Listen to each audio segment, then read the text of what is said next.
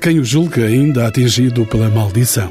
O toque de ruína que ostenta não se deve, entretanto, ao terremoto de 1755, porque nessa data ainda nenhuma pedra do Palácio Real tinha sido erguida na Quinta da Ajuda, em triângulo com as quintas de Belém e das Necessidades. Mas foi a destruição do Palácio Real da Ribeira, pelo mesmo terremoto, que impôs uma nova residência impelida para a ajuda, lugar então considerado mais seguro. A Real Barraca, construída em pano e madeira pelo pânico do rei Dom José I à alvenaria, acolheu a corte até 1794, ocasião em que a Real Barraca foi destruída por um incêndio. Entre o barroco e o neoclássico, nasceu depois o edifício que ainda hoje se contempla pelo risco dos arquitetos Francisco Fabre e José da Costa e Silva.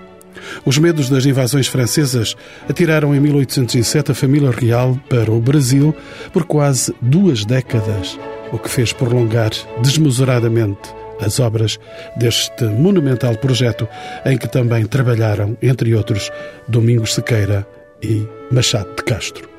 A aclamação de Dom Luís I, em 1861, e o casamento com Dona Maria Pia tornaram, por fim, este palácio residência oficial da monarquia portuguesa. A proclamação da República em 1910 fecha-lhe as portas.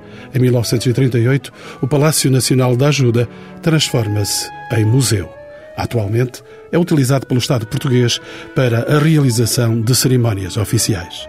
É perante o esplendor de importantes coleções de arte do século XV ao século XX, que se guardam no seu interior, e os encontros com o património se debruçam à procura da história e das histórias deste palácio, hoje também ao serviço do Ministério da Cultura.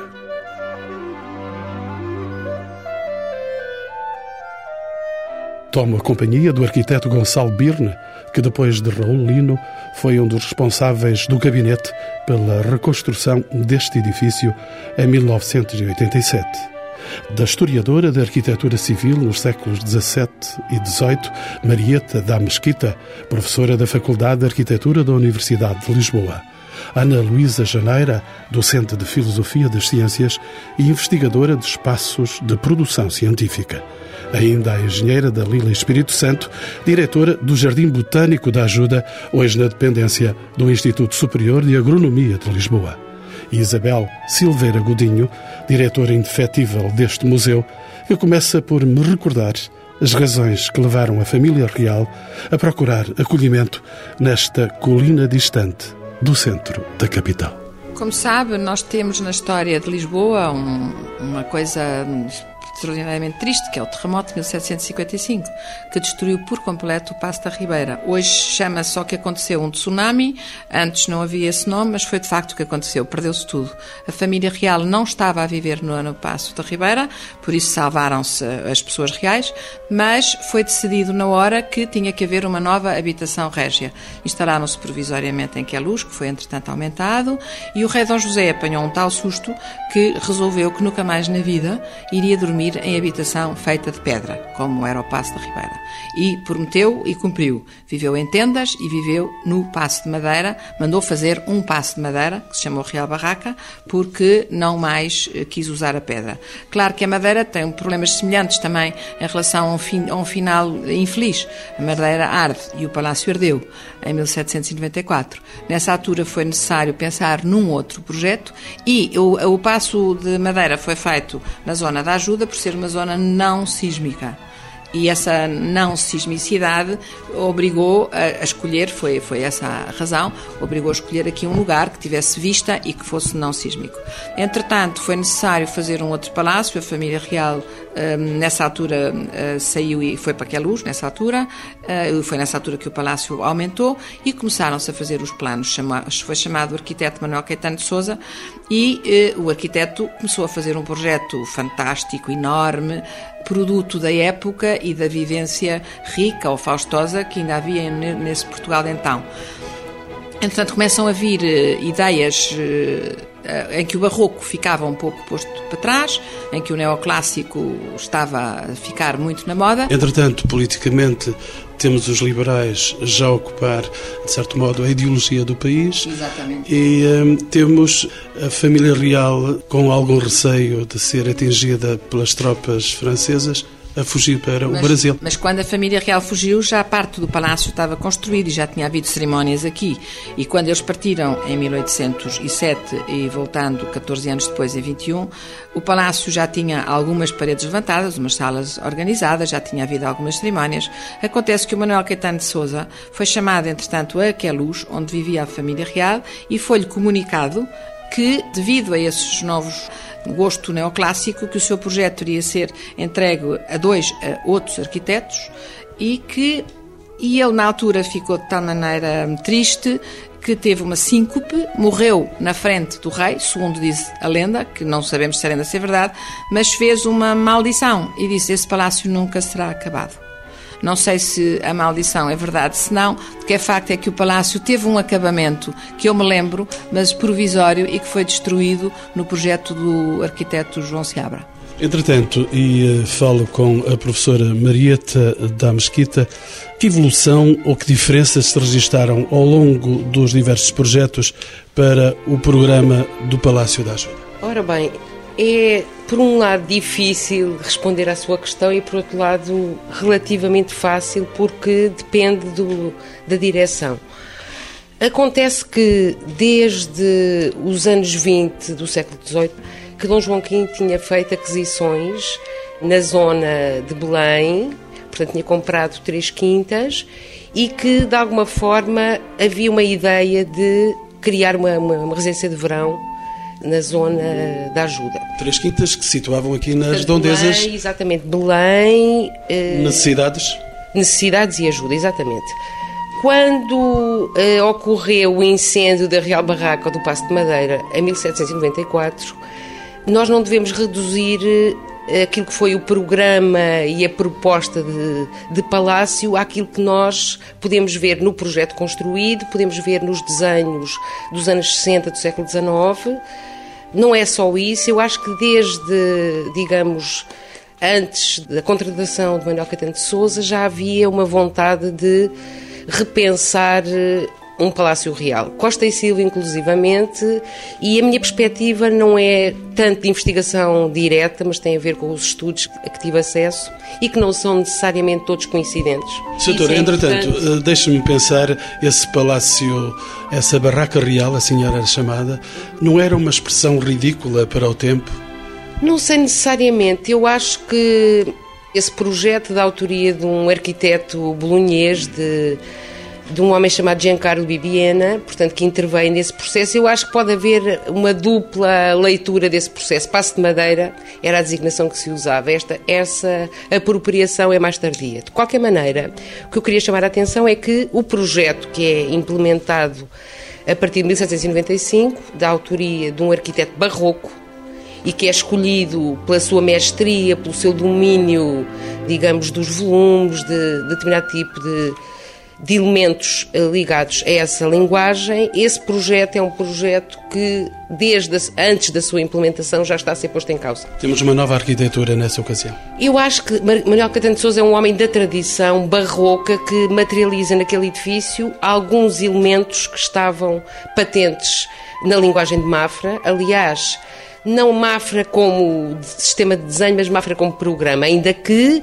Manuel Caetano de Sousa, homem da reconstrução, não integra no programa do Palácio uma capela, portanto tem uma visão que de alguma forma o enquadra como arquiteto da reconstrução, mas é um que homem... se deve essa ausência da capela? Ficou aqui um resto de uma torre, a torre paroquial, a torre a do Gal... Com uma, com uma outra pré-existência. Repare, eu acho que a visão pombalina de programa de palácio vai marcar porque ele é projetista de igrejas, quer dizer, a encarnação é da sua autoria e outros, mas o que acontece é que ele vai, de alguma forma, manter uma, uma ligação ou um vínculo a esse sistema de desenho. Depois, o que acontece é que a transição para Fabri e Costa e Silva é uma transição brusca, mas é uma transição que os historiadores dividem em dois níveis. Vamos lá ver.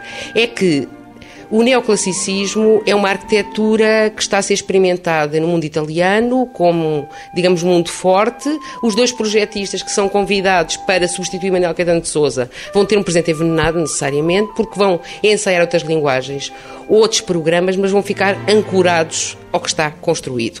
O que é importante dizer é que esse neoclassicismo ou essa designação uh, estilística reduz um bocado aquilo que foi a intervenção destes dois autores, mas eh, eles são muito influenciados pela, pela arquitetura de Van Vitelli, Caserta, por exemplo, ou o Palácio Sacchetti em Madrid, mas nunca nós conseguimos dizer que estes dois clementinos, portanto Fabri e Costa e Silva, estudaram na Academia de Bolonha, eles são muito, digamos, homens do seu tempo, portanto, querem aplicar no novo programa a nova linguagem. Simplesmente, entre o barroco e o neoclassicismo, não só é uma questão de estilo, é uma questão de atitude cultural. Porque este Palácio da Ajuda, o segundo, a segunda fase, que é a fase que começa em 1902, é uma fase em que é uma tentativa, por um lado, de destruir, entre aspas, aquilo que era o programa barroco como imagem e como solução formal, mas por outro lado é também uma tentativa de repensar o que é um palácio real num tempo diferente, digamos, do, do, absolutismo. Portanto, estamos a caminhar para outro sentido de Estado, com outro sentido de programa. Portanto, o que acontece é que os dois programas que se vão digladiar, que não são dois programas, é o mesmo programa, só que repensado. E é engraçado ler o que os relatórios dos arquitetos que vão, ser, vão substituir eh, Manuel Caetano de Souza, os relatórios são muito interessantes, enquanto que Fabri, não, vamos demolir, vamos destruir aquilo que foi feito. Costa e Silva eh, considera que o que é errado no programa de Manuel Caetano de Souza é ter-se esquecido que é um Palácio Real. E, portanto, o programa não é tão monumental, não usa as circulações verticais com aquilo que elas podem designar e impor, mas isto são só apontamentos. Portanto, o que acontece é que mudamos de paradigma, mudamos de sistema, mudamos de autoria. Agora que há, no fundo, há uma herança insuperável. Professora Marieta da Mesquita, é esse o palácio onde nós estamos hoje e é esse palácio que ficou para a história? Ora bem, esse palácio é um conjunto de palácios porque, por um lado, eu nunca esqueço os projetos não construídos, ou não, porque o Carvalho Negreiros tinha feito um projeto muito interessante em, em 1692, que é publicado em, em 97, um palácio real na linha, digamos, na linha áulica de Joanina. Mas o que acontece é que as indecisões, de, uh, as crises políticas, a ausência de, uma, de um investimento contínuo neste programa e neste edifício leva a que, no fundo, ele seja uma sequência. Não é o mesmo projeto, evidentemente, porque a ala nascente não era a ala nobre de aparato do edifício, o edifício está voltado, a sua relação com o rio é uma relação distante. E, portanto, o que nós temos é a hipótese de viajar no tempo. Aquela maquete 99 é interessante, nos permite rever as volumetrias do que seria o projeto original, mas vamos lá ver, qualquer edifício que vive no tempo longo é sempre metamorfose, é sempre diferença, é sempre... Portanto, no fundo, este edifício está vivo exatamente porque foi um conjunto de contradições, de, de ambiguidades, de autorias, de mecenatos, de vontades de habitar distintas, desde uma situação mais eh, aparato, depois com Dona Maria Pia de Saboia, uma situação de habitar eh, confortável, articulado, racionalizado. Portanto, no fundo, há uma memória que este edifício contém. Isso é que é importante, um conjunto de memórias. Engenheira da Lila Espírito Santo, a mesma memória se guarda dos jardins que estão nesta área envolvente. Esses jardins são memória de há quase dois séculos há mais de dois séculos. Portanto, o Jardim Botânico da Ajuda uh, está com 241 anos, porque é mais antigo ainda do que este palácio, é da época da Real Barraca e foi construído sem dúvida nenhuma como o Jardim Botânico. Uh, disse é a prova, a fonte das 40 bicas, em que se vêem perfeitamente os canteiros para plantas aquáticas. Portanto, se o jardim não tivesse sido idealizado para jardim botânico, aquela fonte não tinha razão de ser construída como foi. Portanto, em 1764, Domingos Vandelli foi chamado a Portugal para vir fazer parte do corpo de professores que iria abrir o Colégio dos Nobres. O Colégio dos Nobres, as obras atrasaram, já nessa altura era assim, e uh, Domingos Vandelli começou a pensar numa maneira de continuar em Portugal e convenceu o Marquês de Pombal de que fazer um jardim botânico para a educação dos príncipes era qualquer coisa de muito digno para a nossa corte, já que éramos uma corte rica e uh, não fazia o menor sentido não trazermos para aqui muitas das espécies que já havia nos territórios que tinham sido descobertos pelos portugueses. De modo que o Jardim Botânico teve um desenho primitivo feito por Domingos Vandelli. O jardim ficou construído em 1768. Eh, nessa altura, Domingos Vandelli foi para a Universidade de Coimbra para fazer o Jardim Botânico da Universidade de Coimbra e o Jardim Botânico ficou com uh, um italiano, como Mattiasi, que, uh, para além de tomar conta do Jardim Botânico, tomava também conta de um núcleo muito importante que estava anexo ao Jardim Botânico e que foi o primeiro núcleo museológico português.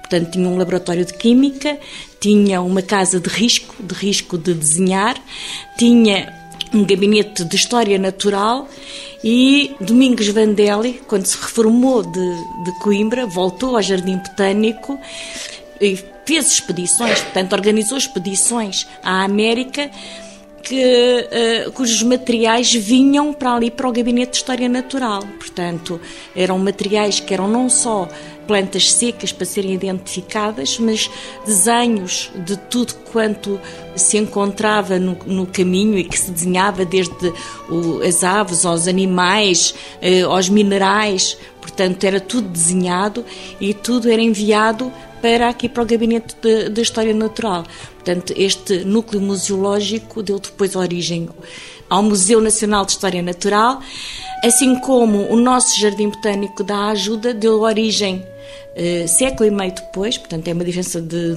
não, tem uma diferença de 100 anos, portanto uma diferença de 100 anos para o jardim do Museu Nacional de História Natural de Botânica. Professora Ana Luísa Janeiro, necessariamente este jardim não se manteve aqui isolado, teve a sua envolvente do palácio e teve sobretudo a envolvência dos espaços que estavam ao largo, aqui nesta zona de Lisboa. Sim, é verdade, quer dizer, o palácio dinamizou a partir de si como era comum noutros palácios reais e historicamente, toda uma dinâmica de investigação.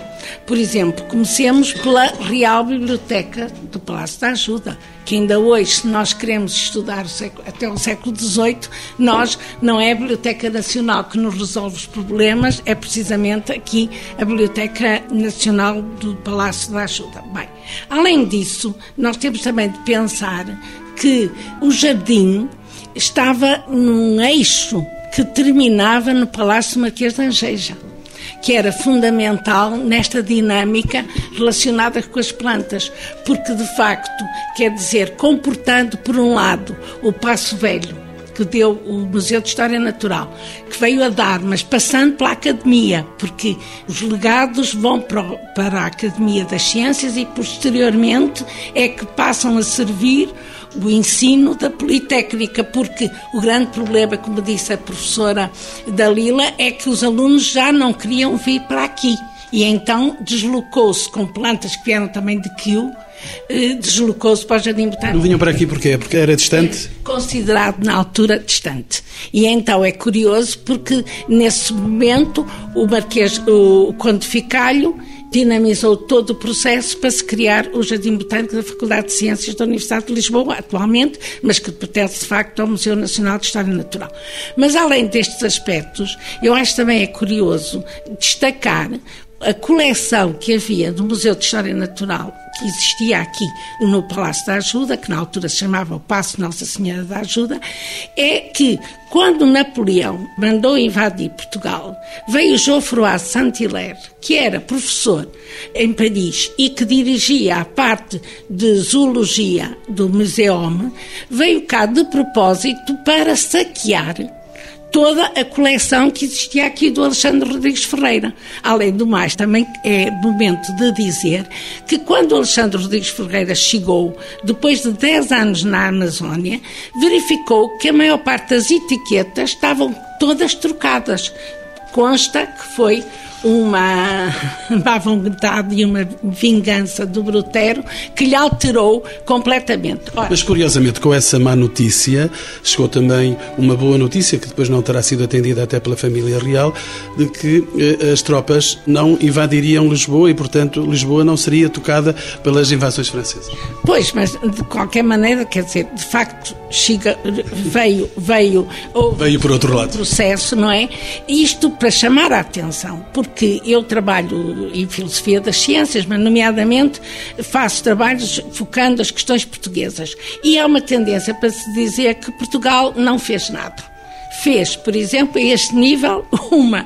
É fundamental chamar a atenção que Marquês de Pombal dinamizou não só cinco grandes eh, expedições, como esta da Amazónia, que durou nove anos, que foi feito pelo Alexandre Rodrigues Ferreira. Isso não há o legado, que facto existe pouco que está disseminado pela Academia das Ciências de Lisboa, pelo Museu Nacional de História Natural e pelo Museu de Coimbra, nós temos de, de chamar a atenção que está em Paris. Eu lembro, quando foi agora das comemorações dos 500 anos da descoberta do Brasil, o professor da, da Comissão de Descobrimentos mandou-me a Paris e eu vi com os meus próprios olhos o legado todo que lá estava. E realmente, quer dizer, foi extremamente interessante constatar que os próprios franceses falavam de roubo. Eu evitei, porque já tinha havido uma questão diplomática nos finais do século XIX, eu então evitei a palavra.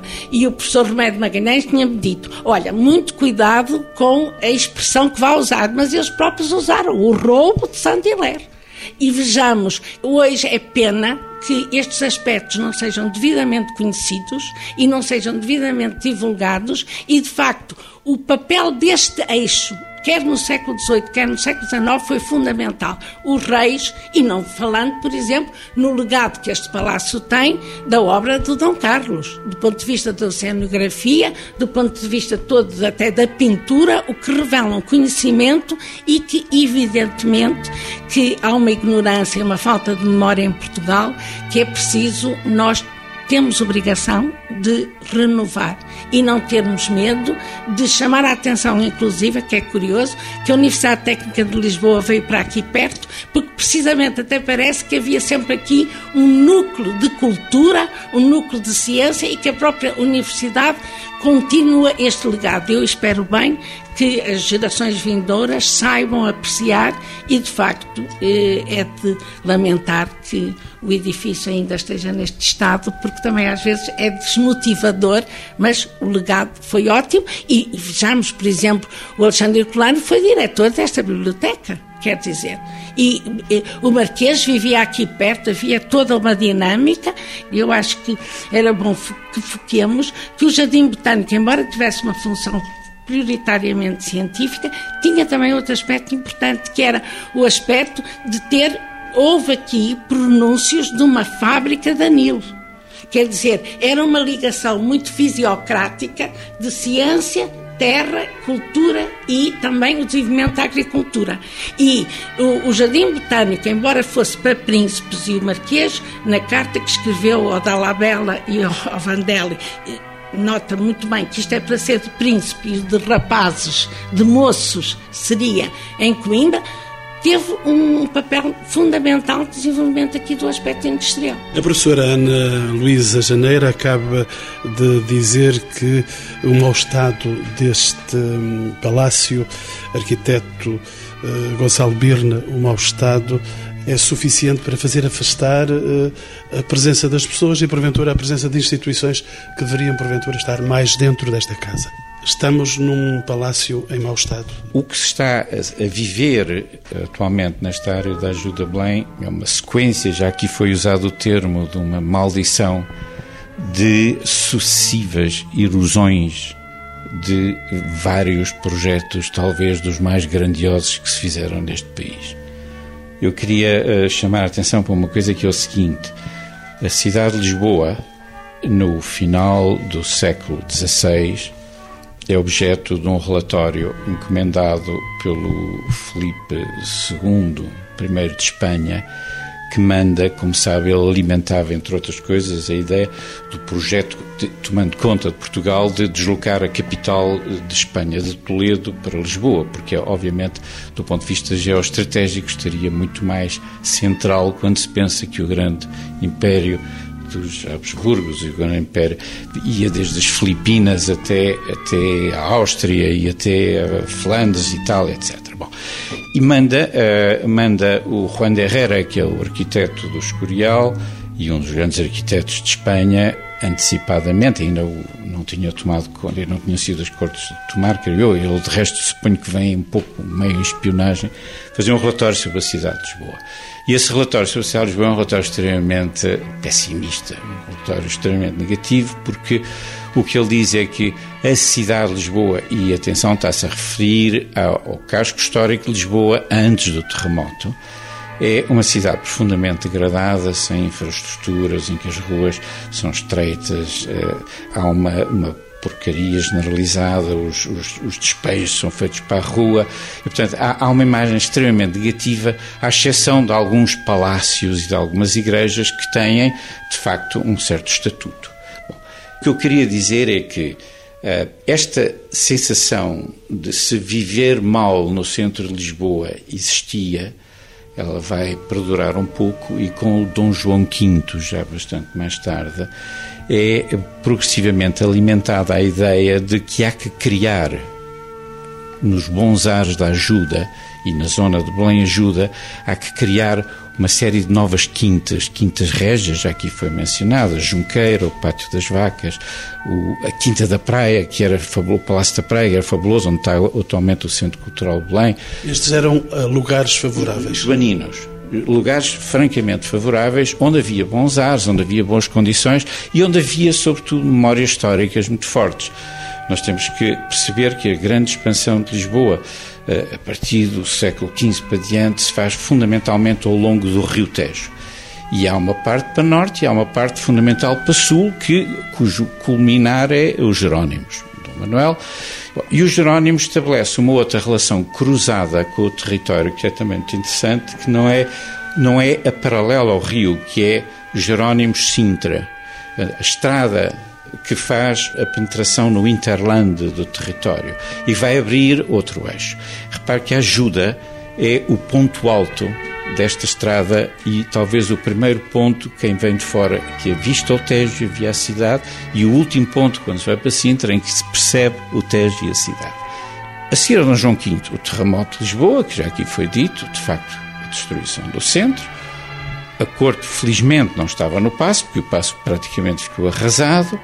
Uh, o Marquês de Pombal, e aqui entra, de facto, a grande pujança do iluminismo, que me parece que é decisiva na, nesta espécie de explosão do que é que se vai fazer aqui, aqui na, na, na, zona da ajuda, e desencadeia uma série de ações, que a primeira é o projeto rapidíssimo da Real Barraca, que é a, eh, a única planta que é conhecida, é absolutamente notável, parece um projeto, uma modernidade incrível, parece, parece quase um projeto do Mies van der Rohe, uma sequência de pátios, um edifício num, num piso único praticamente, depois ardeu porque era de madeira, mas vem a Secretaria de Estado do Reino para aqui, vem o, ou seja, o Terreiro do Passo desloca-se para a ajuda. A ajuda passa a ser a capital administrativa e política do Reino. Senhor Arquiteto, como é que se pode entender hoje e nos nossos dias que este palácio tão importante nesse eixo cultural esteja no estado em que está? Razões. Essa é a história da parte negativa, de, de, eu diria, enfim, dos portugueses, nos quais eu não me excluo. Ou seja, há uma parte aqui falou-se em, em, maldição, aqui falou-se. Não, efetivamente há uma sequência de eventos históricos que leva ao progressivo abandono. Mas eu ainda gostaria só de dizer que o projeto da ajuda, eu há pouco disse, é provavelmente dos territórios da cidade de Lisboa, para não dizer do país, aonde se sonhou mais alto porque o que vem a seguir é uma verdadeira operação de urbanização de altíssima qualidade.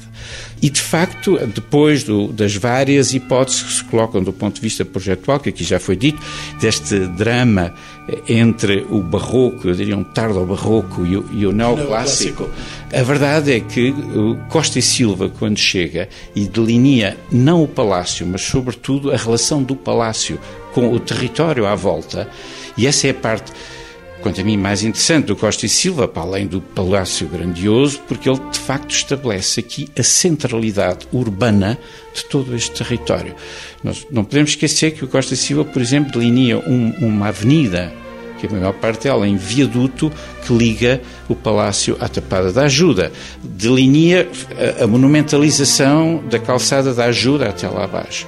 E integra, muito curiosamente, no sistema de parterres a sul, integra o Jardim Botânico como o parterre poente e depois faz uma réplica com um outro parterre poente, que é uma réplica do Jardim Botânico, e, portanto, ele delinea um território que de facto, se tivesse sido continuado esse processo, nós estaríamos, de facto, na zona provavelmente mais monumental da cidade de Lisboa.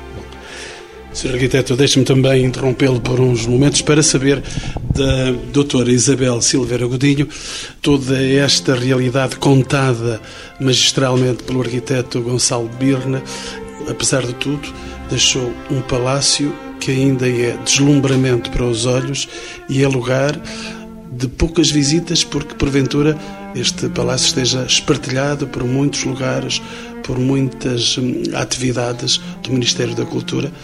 Está aqui devidamente instalado, mas se calhar deixa ao passante deixa a ideia de que aqui pouco há para ver. É uma casa infinitamente lustrosa para os olhos. Sabe que, apesar do Palácio Nacional da Ajuda ter sido aberto ao público como museu em 1968, durante muitos anos eh, tinha havido possibilidade de visitar um museu que dependia do, do Ministério das Finanças. Eu lembro perfeitamente de ter vindo cá com, com livro de trânsito, que nós temos todos religiosamente guardados, porque no fundo é a história recente. O Palácio abriu ao público depois de obras feitas pelo Ministério das Obras Públicas, que resolveu redecorar o Palácio uh, de uma determinada maneira, que na época deveria ser o que devia ser justo e correto, e uh, a partir dos anos 80, uh, quando entraram equipes, enfim, digamos, mais preparadas para fazer as coisas dentro de, de um esquema museológico e museográfico, nós começámos a recuperar o Palácio. Mas a recuperação do Palácio, tal como disse o arquiteto Gonçalo Birne, o facto do Palácio não ter, ter tido um acabamento provisório, a ala poente, eu lembro-me de uma ala poente provisória que foi deitada abaixo e, e, e o projeto do, do, arquiteto João Seabra eh, foi avante, houve um concurso público, ele ganhou, eh, entretanto houve, houve problemas eh, políticos e, e, a obra teve que interromper e aquele bocado de pedra que nós vemos data dos anos 75, 76, 77, que foi o momento em que a obra começou e depois parou. Ficou com um ar de que o terremoto também passou por aqui quando o terremoto foi antes da elevação destas pedras. Aliás, as pessoas não falam em terremoto. Houve, não sei se se lembra, houve um grande incêndio na Galeria de Pintura em 23 de setembro de 1974. Eu não estava cá, eu vim para cá muitos anos depois, e as pessoas partem do princípio que a ala poente está neste estado porque sofreu um incêndio. Por isso, o incêndio, segundo a mentalidade das pessoas, passou da ala norte para a ala poente. Não. A galeria de pintura é que ardeu e era uma galeria de pintura também dentro da modernidade do século XIX e da Casa Real, mandada fazer pelo rei Dom Luís em 1869, com um senhor, mandou vir um, um, senhor, mandou estudar, um senhor, um pintor, Marciano Henriques da Silva, que foi para a Itália aprender uma data de coisas, e a Galeria de Pintura do Rei estava aberta ao público ao sábado e ao domingo, e durante a semana era para a fruição das pessoas reais. Por isso, a modernidade sempre esteve instalada nesta casa. Com Dom Luís e com a Dona Rainha, a Rainha Maria Pia, realmente atingiu, enfim, um auge, digamos, de, de aquisições de viagens de educação. Já vinha de Dom Fernando e de Dona Maria II uma, uma vontade que os príncipes fossem extraordinários extraordinariamente bem educados e que viajassem, por isso havia na corte uma preocupação de educação, de cultura, de viagem, de estudo, de música, enfim, era uma corte culta. Doutora Isabel Silveira Godinho, o que é que eu não posso perder na sua casa, nesta casa que dirige há cerca de 30 anos?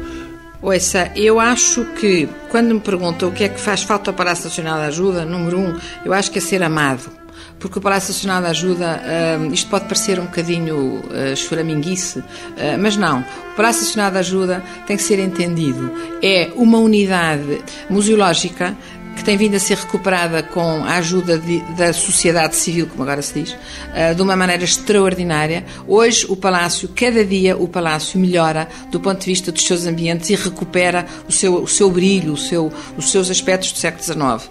E precisa de ser mais estudado e precisa de ter mais apoios, porque nós estamos a trabalhar, como disse o, meu amigo Gonçalo Birne, com muita vontade, com muito amor, mas isso só não chega. Há uma infraestrutura essencial que tem que ser feita. E o facto de ter vindo para cá o Ministério da Cultura, a Secretaria de Estado, os organismos públicos do próprio GESPAR, hoje GESPAR uh, e IMC, têm direito a estar cá, mas a, a, identidade do museu é que se vai esmeecendo, vai se tornando menos clara, porque é um sítio de tal maneira, uh, quer dizer, o Ministério, o Governo tem tanto peso uh, no nosso país e na nossa mentalidade que as pessoas, hoje em dia, muitas se pergun me perguntam se o Palácio está aberto ao público. Ainda está.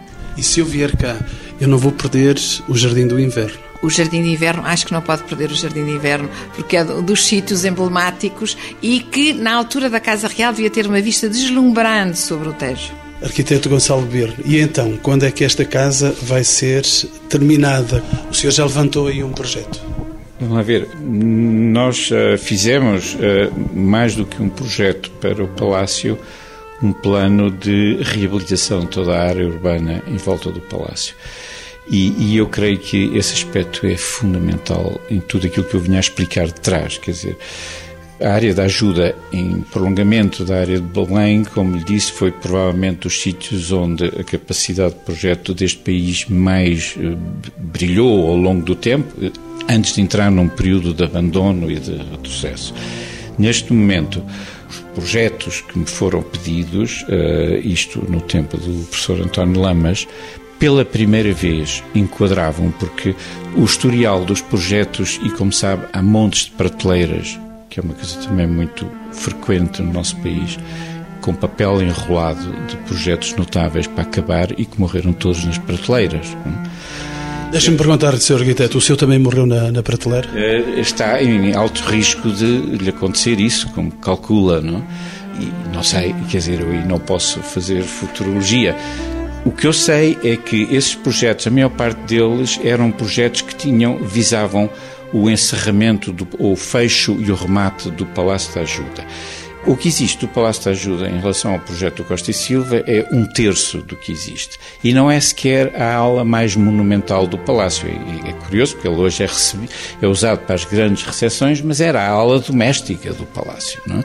Porque a parte grandiosa do Palácio, que estava no centro, essa nem sequer foi começada. Bom, e hoje está fora de causa repor o projeto original da Costa e Silva, porque o próprio Igaspar o chumbaria, porque para ele ser feito teria que demolir o Palácio do Condovitz, onde está a GNR, que hoje, é, como sabe, é um edifício classificado também.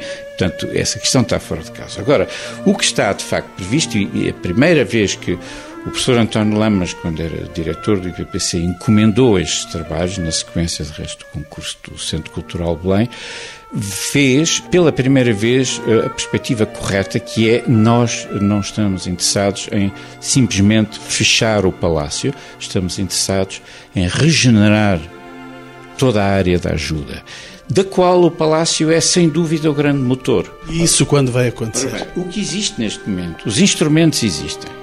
O plano de pormenor da área envolvente da ajuda já foi reformulado duas vezes, está em vias de apreciação na Câmara Municipal de Lisboa, infelizmente já há, há bastante tempo. Eu sei que o, o, atual uh, vereador e vice-presidente, o arquiteto Manuel Salgado, está muito empenhado em, em tentar recuperá-lo. Vamos lá ver. Espero que sejam boas notícias. E esse plano prevê, efetivamente, a intervenção no Palácio, também, mas não só no Palácio, como nos Parterres Sul, Parterre Poente, a ligação com o, com o quartel da GNR. Como sabe, é um período muito interessante da intervenção do final do século XIX, menos conhecido e realizado, que é no período do Philip Falk. E, portanto, toda esta integração destes fragmentos, a restituição do seu grande centralismo em termos urbanos da cidade de Lisboa, os instrumentos estão feitos, falta a vontade política. E sem ela, como nós sabemos, os técnicos não fazem nada, quer dizer, podem fazer o trabalho das propostas, podem, sobretudo, tentar criar aquilo que eu acho que tem faltado muito na cidade de Lisboa nos últimos anos, que é recriar uma cultura de projeto. Projeto de qualidade, obviamente, porque não pode ser de outra maneira num, num, num sítio como este, onde tudo foi sonhado e projetado com grande qualidade, infelizmente interrompido no tempo. Doutora Isabel Silveira Godinho. Eu gostava de acrescentar uma coisa. Eu, nós temos trabalhado no Palácio muito com, com Versailles, porque no fundo são, uh, são palácios reais que hoje são visitados pelo público. Versailles tem milhões de visitantes e fruto de uma grande, um grande investimento de toda a sua equipe. Versailles iniciou um trabalho que se chama um Centre de Recherche, que é um centro de investigação, que aproveitaram um dos muitos edifícios existentes no, no domínio de Versailles e juntaram nesse local, dirigidos pela Beatrix Sol, juntaram os agrónomos, os arquitetos, os engenheiros, os arqueólogos, juntaram as valências todas possíveis e imaginárias. Estão a trabalhar em pool, todos, e com base nesses estudos, abriu há pouco tempo, no dia 16 de outubro, uma exposição sobre o Luís XIV e a ciência. Uma das coisas que eu adorava fazer e já propus é que num dos edifícios que existe aqui ao pé, que está ocupado por uma outra instituição, mas que pertence, eh, enfim, ao Estado, era poder, e já falei nisso várias vezes, era um sonho criar aqui aquilo que se fez em Versailles, um centro de investigação da área da ajuda, em que viessem arquitetos, engenheiros, arqueólogos, botânicos, agrónomos, eh, enfim, que se juntassem músicos, em que se juntassem todas as valências, como agora se diz, para que nós estudássemos isto a 100%. Esta zona, este palácio, merecem-no e tudo o que fizermos pelo Palácio Nacional da Ajuda e sua envolvente é pouco, porque ele merece, pelo seu passado e pelo presente, eh, tão brilhante de coleções e de conjunto histórico que ele representa.